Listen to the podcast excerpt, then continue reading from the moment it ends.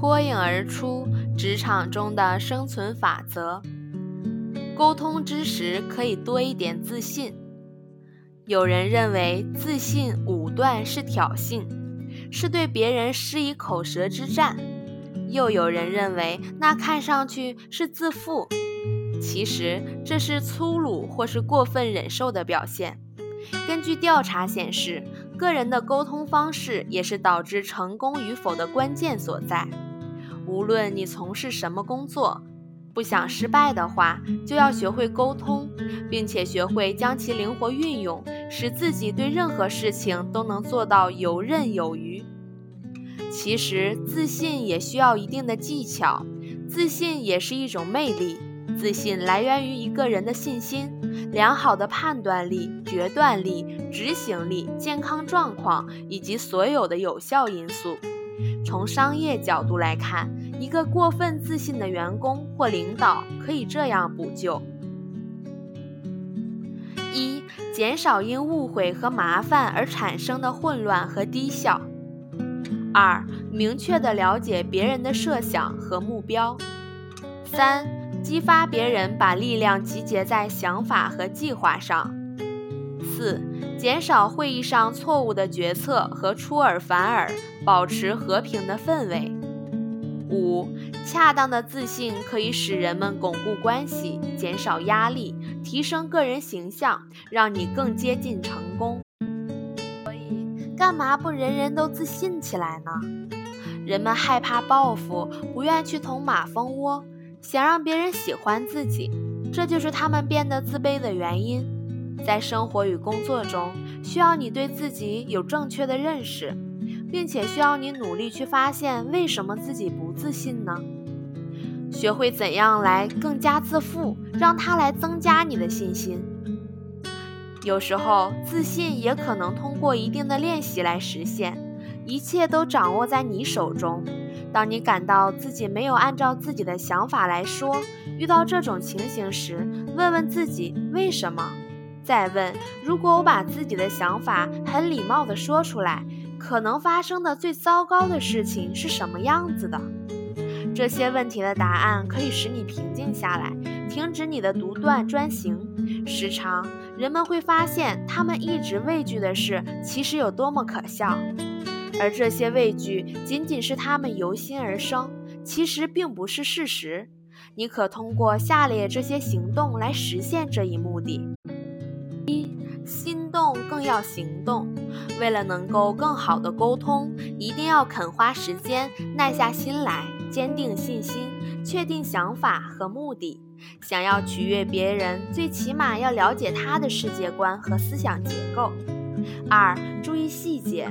不要说我们应该越快越好，而说你可以在星期五早上八点钟之前把它做完，并把报告放在我的桌子上。需要什么协助吗？你要安排的越细致越好，不要含糊不清。三，不要假装同意，不要为了调节气氛而强装微笑、点头来假装很赞同对方的意见。你当然可以发表不同的见解，但要注意保持仪态。记住，你是在某个想法提出异议，并不是针对某个人。你可以这样说：“我的看法有点不同，我想提一下。”四，不耻下问。如果你对某事不明白，就要尽量询问更多的信息。